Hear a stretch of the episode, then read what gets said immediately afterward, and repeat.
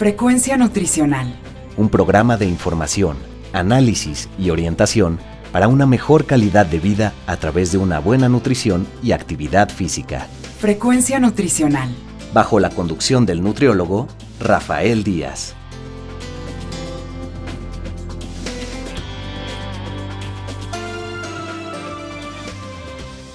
Hola amigos y amigas, ya estamos en su programa Frecuencia Nutricional, un programa de la Universidad Autónoma Metropolitana Unidad Xochimilco para Guam Radio 94.1 FM. Les saluda Rafael Díaz García. Quiero darles las gracias a todos los que durante estos días nos han seguido en nuestra página web y se han puesto en contacto con nosotros vía correo electrónico, Facebook y Twitter. Sus comentarios y sugerencias nos permiten mejorar en cada programa. Recuerden que Frecuencia Nutricional es un programa hecho por personal docente e investigadores de la licenciatura en Nutrición Humana de la UAM Xochimilco para todos ustedes y el cual tiene como objetivo informar, analizar y orientar en los diferentes temas relacionados con la alimentación y la nutrición. Antes de dar paso a la entrevista que nos presenta hoy la doctora Norma Ramos Ibáñez sobre el tema de la anorexia y la bulimia que le ha realizado a la licenciada Verónica Prieto Poblano, vamos a escuchar un reportaje y regresamos.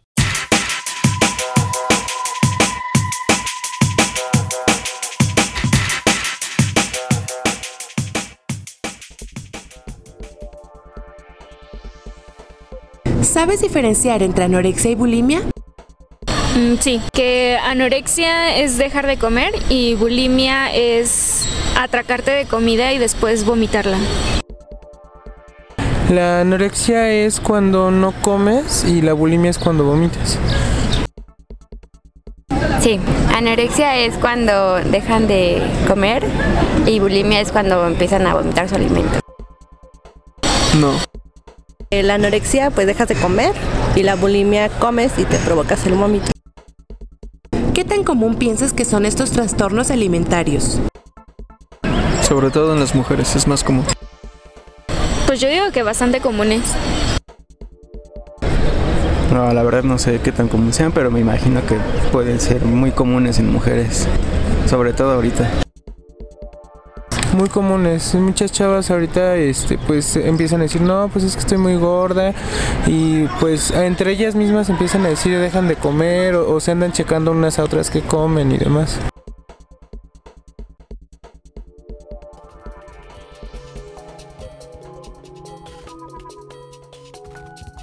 Los trastornos de alimentación se caracterizan por presentar alteraciones graves en la conducta alimentaria, suelen asociarse con alteraciones psicológicas agudas que provocan cambios de comportamiento de la conducta emocional y una estigmatización del cuerpo. La anorexia se caracteriza por una disminución progresiva del peso mediante ayunos y la reducción de la ingesta de alimentos que lleva a un estado de gran debilidad o inanición. Otros síntomas son intenso temor a aumentar de peso, imagen corporal distorsionada, sensación de estar gorda cuando se está delgada, gran pérdida de peso, frecuentemente en un periodo breve de tiempo, sentimiento de culpa o desprecio por haber comido, hiperactividad y ejercicio físico excesivo, pérdida de menstruación, excesiva sensibilidad al frío y cambios en el carácter, irritabilidad, tristeza, insomnio, entre otros. Por su parte, la bulimia nerviosa se caracteriza por episodios repetitivos de ingesta excesiva de alimentos en un corto espacio de tiempo conocidos como atracones. Otros síntomas son una preocupación exagerada por el control del peso corporal, incapacidad de dominar los impulsos que les llevan a comer, uso excesivo de fármacos, laxantes, diuréticos y vómitos autoprovocados, erosión del esmalte dental, cambios del carácter incluyendo depresión, tristeza, sentimientos de culpabilidad y odio hacia sí mismo. Según el sector salud, en México, cada año se registran 20.000 casos de anorexia y bulimia. La edad promedio de inicio de estos padecimientos fluctúa entre los 14 y los 17 años. Los trastornos alimenticios aumentaron un 300% en México durante los últimos 20 años, Además, en la última encuesta realizada por la Secretaría de Educación Pública, los resultados arrojaron que el 25% de las mujeres encuestadas de entre 15 y 18 años han dejado de comer por 12 horas por miedo a engordar. Uno de cada 10 alumnos varones de bachillerato recurre al ayuno como método contra la obesidad y sobrepeso. Una de cada 10 personas encuestadas entre hombres y mujeres han vomitado para bajar de peso. El 11.3% de las mujeres encuestadas y el 6.2% en varones han tomado diuréticos para bajar de peso, mientras el 13.5% en mujeres y el 7% en hombres confesaron tener prácticas bulímicas para perder peso. De acuerdo a un artículo publicado por el Instituto Mexicano de Psiquiatría Ramón de la Fuente, ni una cuarta parte de estos trastornos ha recibido tratamiento a pesar de la discapacidad que generan. Cabe mencionar que hay mayor prevalencia de trastornos comórbidos, conducta suicida y adversidades psicosociales en jóvenes con trastornos alimentarios que en aquellos sin ellos.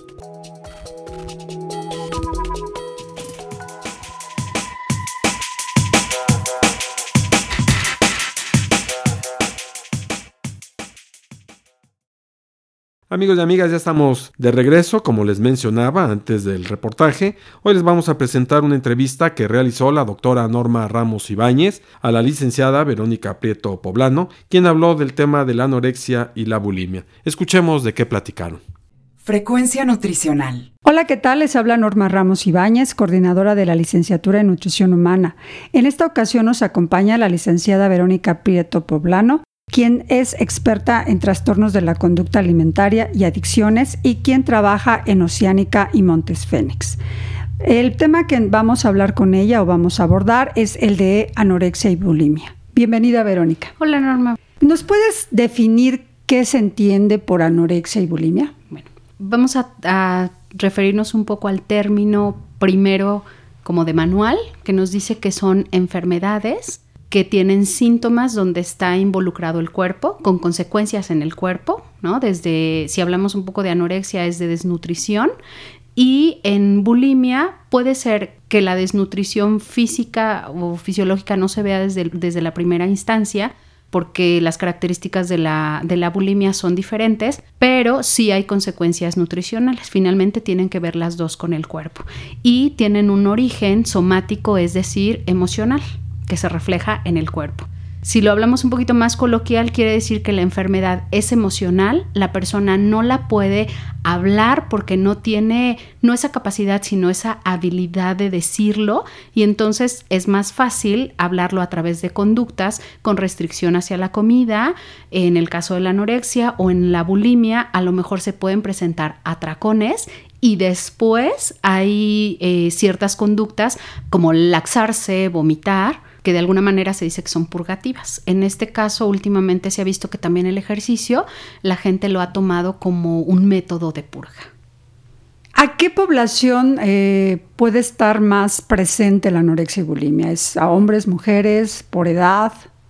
Anteriormente, a lo mejor hace unos 20 años, se creía que la enfermedad, cualquiera de las dos, anorexia, bulimia, con sus diferentes características, estaba más presente en las mujeres. De hecho, a través de la historia, la anorexia se presentaba en personas que querían como una purificación del cuerpo y solamente se presentaba en mujeres. Y así fue a través de la historia. Pero no sé, a, lo mejor a partir de hace 10 años ya no es eh, solamente de las mujeres, se se ha visto que también es de los hombres y desafortunadamente cada vez ha ido presentándose a edades más tempranas. Aproximadamente la estadística dice que se puede presentar en la adolescencia a partir de los 13, 14 años a los 17 años. Ese es un poquito más hacia la anorexia y la bulimia se presenta en mujeres o en varones un poquito en edad más madura. A partir de los 20 años, de los 25 se puede presentar la bulimia. Lo que nos dices en caso de las mujeres que se presentan en la etapa de la adolescencia, ¿por qué se presenta este fenómeno en esa etapa? ¿Qué ocurre que, que es más propicia a que tenga anorexia a diferencia de los hombres que es a mayor edad? En la adolescencia se sufren muchos cambios de personalidad, no cambios de personalidad, sino una identificación propia que el individuo aún no tiene. Entonces se puede ver entrelazado mucho que los adolescentes no encuentren una identificación de su persona y lo único que ellos sienten que es propio es el cuerpo y es lo único que ellos pueden manejar y pueden identificarse a través del cuerpo.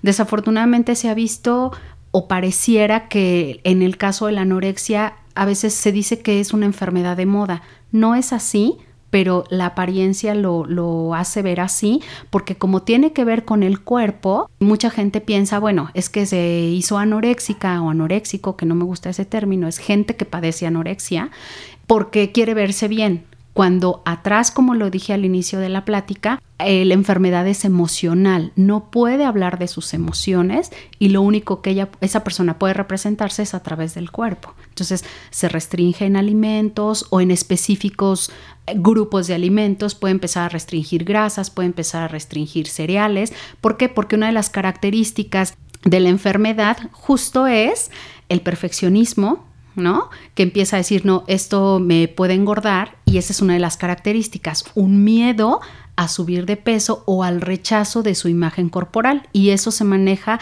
como una distorsión de imagen corporal en todas las personas que padecen esta enfermedad. Entonces, eh, digamos, un padre de familia en cuestión de que tenga alguna mujer o hombre adolescente, ¿Qué le recomendarías para pues, vigilar si, sus hijos están en un riesgo de presentar este problema? Una de las características es que se presenta que hay un alto porcentaje en la autoestima muy baja, en la aceptación, sobre todo en la adolescencia, que se está buscando una identificación y se buscan grupos donde ellos puedan ser aceptados e identificados. Entonces es donde los papás deben de estar más alerta de los chicos, no solamente de las niñas, porque no solamente es de las mujeres, es también de los varones, ¿no? Porque Hoy hay tantas cosas en las que los chicos no son aceptados que entonces buscan sobresalir a partir de ciertas circunstancias como podría ser la anorexia o la bulimia. Deben de estar alerta a su autoestima, a cómo se sienten y cómo perciben ellos la autoaceptación de, de los chicos, ¿no? El poder pertenecer a un grupo, el sentir esa pertenencia, es una exagerada preocupación por el peso o por restringir ciertos alimentos, sobre todo generalmente son las grasas y los cereales, y que están siempre pensando en que eso le sube de peso, en que eh, viéndose al espejo hay una distorsión de imagen corporal diciéndose estoy gorda, estoy gordo, estoy fea, estoy feo. ¿No? Esos son, creo que son en la adolescencia los puntitos más importantes que los papás o las personas que conviven con los chicos deben de estar más atentos. Su autoestima, su percepción de la imagen corporal, si está distorsionada o no, y su manera de comer. Y me refiero a su manera de comer porque a veces, aunque acepten ciertos alimentos, empiezan a tener rituales al comer. Comen muy despacio, pican la comida muy chiquitita, en pedacitos muy simétricos por el control o el perfeccionismo que tienen estas personas. Entonces, creo que son puntos bien importantes que los papás pueden estar alerta con sus hijos o con los demás chicos con los que conviven. Y por ejemplo, si, si los papás vieran alguno de estas eh, hábitos o actitudes que tengan sus hijos, ¿qué les recomendarías que hicieran? O sea, ¿cuál sería pues empezar a tener una atención, eh, que asistan con un psicólogo, con una nutrióloga? O sea, ¿cuál sería el paso a seguir? Desafortunadamente muchas veces los papás son los últimos en darse cuenta. Realmente en mi experiencia y en lo que yo he visto en clínica, en el consultorio, es que los papás se dan cuenta ya hasta que los chicos perdieron peso llegan al consultorio nutricional porque el chico o la chica ya está en un deterioro muy grande. Ya se les caen los pantalones, este, la ropa ya no les queda. Entonces asisten al nutriólogo para que este, les dé una dieta para que suban de peso. Entonces a veces somos el primer contacto, muchas veces no lo somos. A veces los llevan al pediatra y lamentablemente si el pediatra no identifica que realmente tiene un trastorno, le dicen, ay, bueno, este, tiene que tomar un complemento o un multivitamínico y que coma bien, no le pasa nada. Entonces sí hay que estar muy alerta a saber con qué profesional se lleva. ¿Por qué? Porque el tratamiento y el diagnóstico puede darlo un médico que esté con experiencia en los trastornos de alimentación, el psicólogo, a veces el psiquiatra y el nutriólogo. Entonces, sí debemos de estar muy alertas a las conductas y no dejar que, lleguen los chicos a ese extremo que llegan los pacientes en un tercer grado de, de, desnutrición al consultorio, cuando ya se desmayaron, cuando ya tienen bradicardias, cuando ya tienen taquicardias, y entonces ahí es cuando los papás apenas se dan cuenta. Entonces, estar muy atentos, por ejemplo, en la bulimia, que una de las características es el vómito recurrente, porque se utiliza como una técnica de, laxarse, de purga, perdón. Por ejemplo, a veces los chicos están comiendo, pueden estar comiendo bien, pero empiezan a sentir mucha angustia en la mesa y se paran. Se paran inmediatamente, van al baño y ya no vuelven a la mesa. Entonces, por ejemplo, esa es una circunstancia que hay que estar bien alerta. ¿no? Que si están muy ansiosos, los perciben muy ansiosos en la mesa e inmediatamente se van, se desaparecen, puede ser un indicador que los chicos estén vomitando o estén utilizando otro tipo de purga. ¿No? Entonces, sí hay que estar bien alerta y no esperar a que los chicos estén en un grado de desnutrición, porque muchas veces ese es el momento en el que los papás se dan cuenta, ya hasta que la ropa se les está cayendo. Sí, que ya finalmente pueden haber perdido pues más de 10 kilos en, este, en esta situación. Entonces, pues la recomendación a los papás es sí vigilar las conductas o los hábitos que tengan eh, los, sus hijos, sobre todo en estas etapas de la adolescencia, y cualquiera de estos conductas, pues ayuda profesional, que sería lo más conveniente. Lamentablemente estas enfermedades, como lo decía yo al principio, son enfermedades emocionales, donde las conductas están basadas en un trastorno emocional del paciente que lo padece. Lamentablemente sus emociones están muy fuera de sí y en estos trastornos llegan los chicos a cortarse y los papás no se dan cuenta. Algo que puede suceder es que los chicos empiezan a, si empiezan a cortarse, generalmente se cortan en lugares donde no son muy visibles. Pueden ser los brazos, pueden ser las piernas, en la parte superior de la pierna. Entonces, un indicador, por ejemplo, la gente podría decir, ay, pero ¿cómo puede ser eso? Es que si los chicos, por ejemplo, en épocas de calor y están utilizando suéteres de manga larga, o sea, o bueno, camisetas de manga larga o suéteres de cuello alto, por ejemplo, ¿no? Este puede ser un indicador y nadie podría pensar que es eso. Desafortunadamente, eh, la conducta del cutting o del cortarse está presente en chicos con estos trastornos. Cuando ya la desnutrición es muy grave y que los papás no se han dado cuenta, los chicos, aunque esté el sol fuerte eh, y que haya mucho calor, los chicos ya tienen intolerancia al frío porque ya la desnutrición es muy fuerte. Entonces, generalmente andan con suéteres todo el tiempo o con chamarras y pueden ser por dos cosas, porque o ya tienen una intolerancia al frío muy fuerte por la desnutrición o porque se están cortando. Entonces, por ejemplo, ahí el especialista debe de tener mucha sensibilidad. Eh, por ejemplo, el nutriólogo, en mi caso, yo siempre a los pacientes los peso en ropa interior y con la bata, si es menor de edad, con la presencia de los padres por cualquier situación legal, ¿no? Y ser muy perspicaz, suspicaz en la parte de, verle los brazos. Por ejemplo, el nutriólogo cuando hace los pliegues, el, el, tricipital, el bicipital, tener la sutileza de observar los brazos porque los chicos se cortan.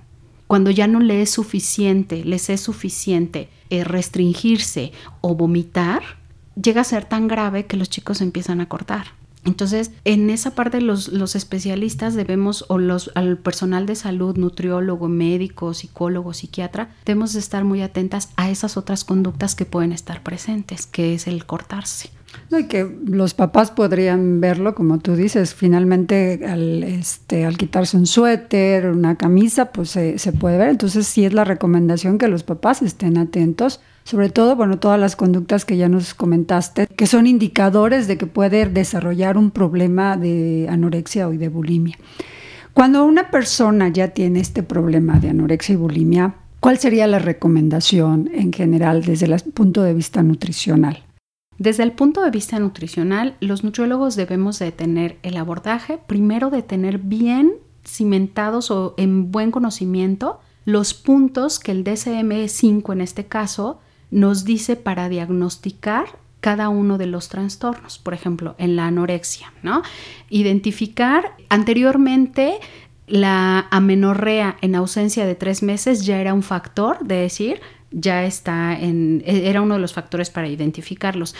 No todos los las pacientes en desnutrición pierden la menstruación. Por ejemplo, eso ya se cambió. Entonces, eso nosotros debemos de estar bien alertas, porque además los chicos se informan se informan, leen en internet y dicen, bueno, a mí no se me ha ido la menstruación, las chicas, ¿no? Yo no tengo anorexia. Ese es uno de los puntos, que ya se cambió en este nuevo DSM5, ya no es un punto de diagnóstico la ausencia de la menstruación por tres meses, porque puede estar presente aunque esté desnutrido. La pérdida considerable de peso en, un lapso de tres meses, de tres a seis meses, si ya hay un, grado de desnutrición, ya es otra característica que nos ayuda a identificarlo. El control excesivo de los alimentos o la percepción distorsionada de su imagen corporal.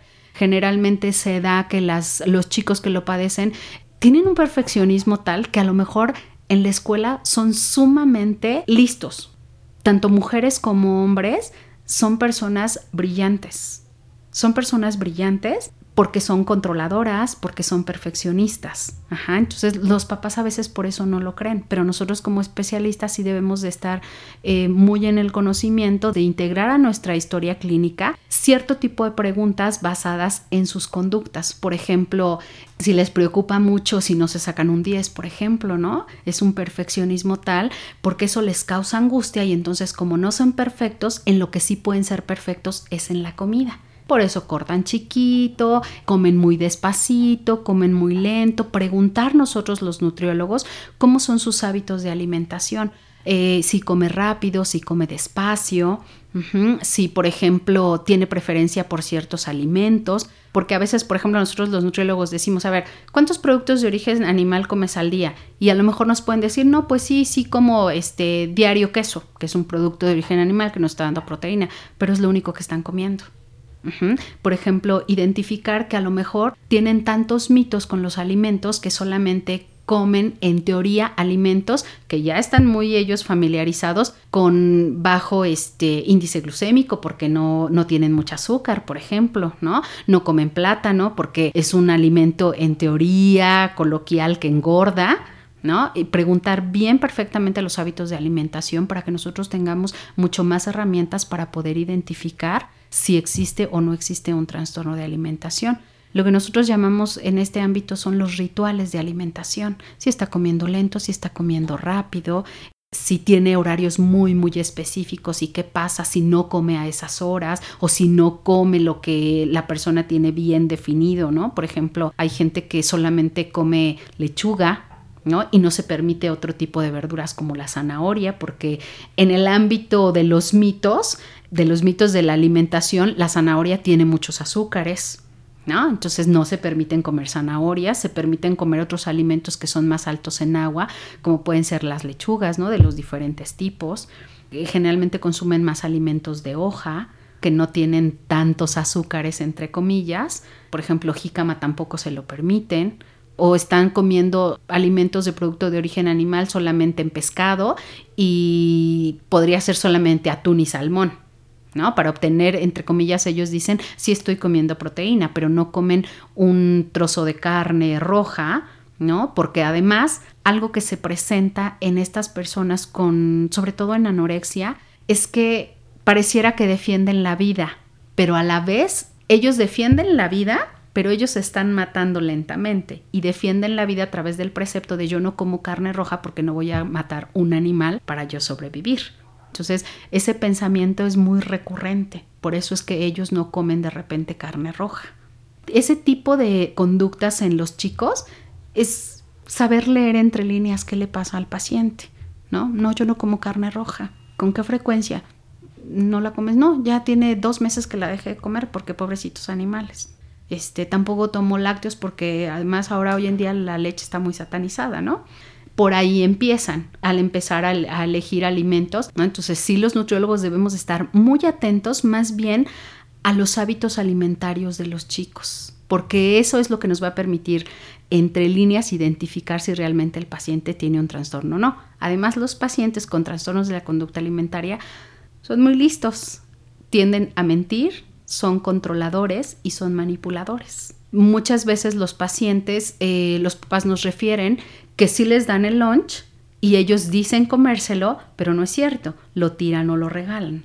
Entonces, eso, por ejemplo, nosotros debemos de indagar y tener mucho cuidado en cómo les preguntamos a los chicos. Y a veces, para nosotros los nutriólogos, una buena herramienta es que tengamos una entrevista con los chicos aparte y otra con los papás que los papás nos hagan una historia de lo que ellos han visto de su alimentación de cada uno de los chicos y por aparte tener una historia de lo que el paciente nos puede decir y luego hacer un cotejo, porque generalmente los papás ven lo que los chicos hacen, pero que ellos no se dan cuenta generalmente ellos tienden a manipular, a mentir y entonces ellos dicen, no, es que no es cierto, yo dejé de comer carne la semana pasada y los papás pueden decirnos, no es cierto, tiene tres meses que dejaste de comer carne. Entonces, esos ya son datos que nos van ayudando a identificar las conductas de los chicos o, bueno, de los pacientes. por lo que nos comentas, bueno, ellos tienen toda una serie de mitos o creencias por el cual dejan de comer determinados alimentos. Entonces, con esta apertura que hay en las redes en las páginas de internet sobre a veces cosas que no son este, ciertas sobre los alimentos, puede ser una manera de que ellos estén eh, informados, aunque no adecuadamente, sobre a lo mejor qué decir o qué debo de hacer para bajar de peso rápidamente. ¿Crees que esto pudiera estar afectando? Sí, de hecho, yo creo que el papel de los nutriólogos es que nosotros le demos información a los pacientes y aclarando las dudas y los mitos que hay sobre ciertos alimentos. Precisamente yo creo que las redes de Internet que ahora nos permiten obtener información muy fácil, les dan herramientas a ellos para estar dentro de su enfermedad. Entonces, nosotros yo creo que el papel del nutriólogo es darles información científica y fidedigna de lo que realmente es la nutrición. Generalmente ellos tienden a decir que las grasas este, no las necesita el cuerpo. Entonces, nosotros como nutriólogos tenemos la obligación de informar para qué ocupa el cuerpo las grasas, de informarles qué tipos de grasa este, son las que podemos consumir. Y, por ejemplo, algo que a las chicas nos dicen generalmente es que la grasa engorda, sí, la grasa engorda, el colesterol es malo, pero si por ejemplo nosotros decimos, bueno, el colesterol lo produce el mismo cuerpo, entonces no es tan malo porque lo necesita. Y simplemente, por ejemplo, explicarles que el colesterol es precursor de hormonas y que las hormonas son las que nos permiten a nosotros las mujeres, bueno, los hombres son otras funciones, para nosotros las mujeres, el proceso de la menstruación, de la ovulación y demás, entonces es una manera de ayudarles a concientizar que, por ejemplo, las grasas no son tan malas y darles una buena información de qué grasas pueden consumir, en qué cantidades, porque generalmente las personas que padecen esta, esta enfermedad ya no quieren consumir las grasas.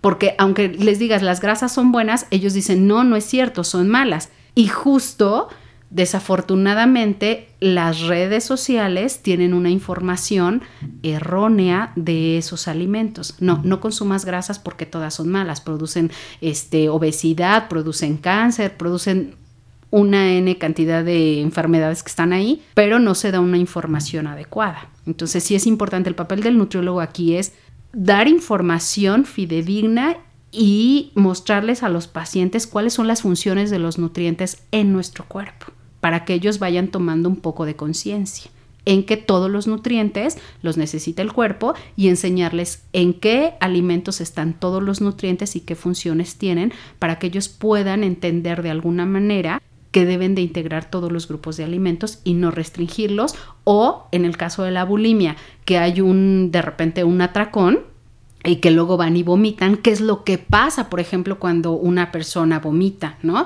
Eh, desequilibrio electrolítico, ¿no? Cuando la enfermedad ya está muy avanzada, que no nada más vomitan una vez al día, sino que vomitan cinco o seis veces al día, hay un desequilibrio electrolítico que los puede llevar hasta un paro cardíaco. Ellos piensan, los pacientes piensan que el vomitar no les va a causar ningún, ninguna consecuencia.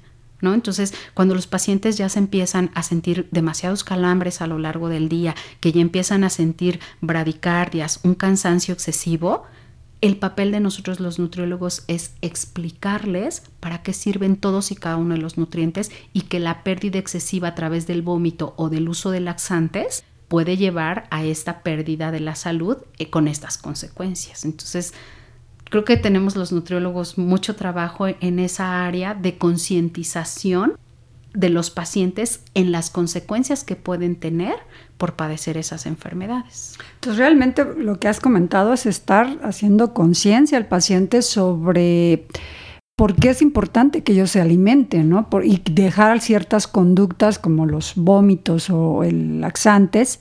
Pero qué tan difícil en tu experiencia es lograr esto, o sea, que ellos tengan conciencia de que ellos cambien esas conductas.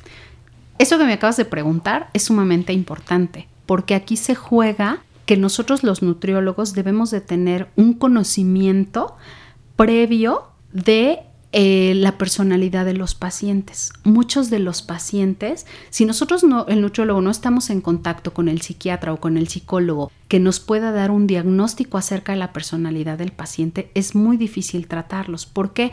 Porque, por ejemplo, en este caso de los trastornos de la conducta alimentaria, generalmente hay un trastorno en la personalidad del paciente. Eh, la estadística, unas difieren, otras no, pero hay algunas que nos dicen, por ejemplo, en la bulimia es muy fácil encontrar personas con personalidad limítrofe. Entonces no es tan fácil ayudarle al paciente porque su personalidad no le permite cambiar sus pensamientos. Entonces ahí es cuando nosotros debemos de estar alertas, el nutriólogo, de qué sí podemos hacer o qué no podemos hacer con ese tipo de pacientes. Y ahí viene la importancia de que el tratamiento tenga que ser multidisciplinario.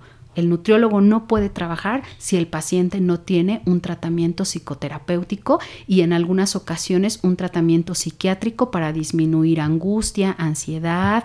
Este, muchos pacientes que tienen un trastorno de personalidad a fuerzas necesita estar medicado y nosotros nutriólogos necesitamos identificar qué tipo de medicamentos tienen para que sepamos la interacción eh, nutrimento-fármaco y que a lo mejor algunos medicamentos pueden quitar el hambre, sí les puede disminuir la, la ansiedad, pero también les quita el hambre y tienen anorexia. Entonces debemos de tener un conocimiento amplio de cada una de las disciplinas que va ayudando al paciente. Pues entonces por lo que nos dice, sí, es el tratamiento debe ser multidisciplinario, que los padres tomen atención sobre aspectos que sus hijos, sobre todo los adolescentes, estén teniendo para prevenir antes de que la enfermedad se llegue a presentar. Pues Verónica, este tema eh, creo que nos da para más. Te invitamos a que nos vuelvas a hablar sobre estos temas de trastornos de la conducta alimentaria en otro programa. Y te quiero agradecer el haber estado con nosotros y nos vemos pronto. Así es, Norma, yo agradezco la, la invitación nuevamente y aquí estaré. Gracias. Frecuencia nutricional. Amigos y amigas, estamos terminando nuestro programa, esperamos haya sido de su agrado. Recuerden que podemos seguir en contacto a través de nuestra página web http diagonal diagonal frecuencia Asimismo, lo pueden hacer enviándonos sus comentarios a nuestro correo electrónico frecuencia nutricional y también pueden estar en contacto con nosotros en Twitter y Facebook.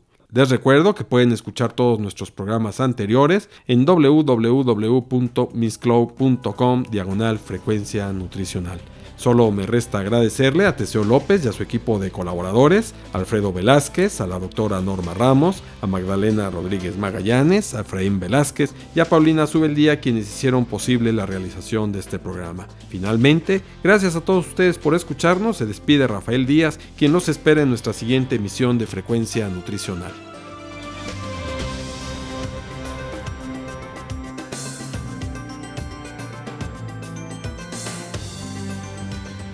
Frecuencia Nutricional. Un programa de información, análisis y orientación para una mejor calidad de vida a través de una buena nutrición y actividad física. Frecuencia Nutricional. Una producción de la Unidad Xochimilco para Guam Radio 94.1 FM.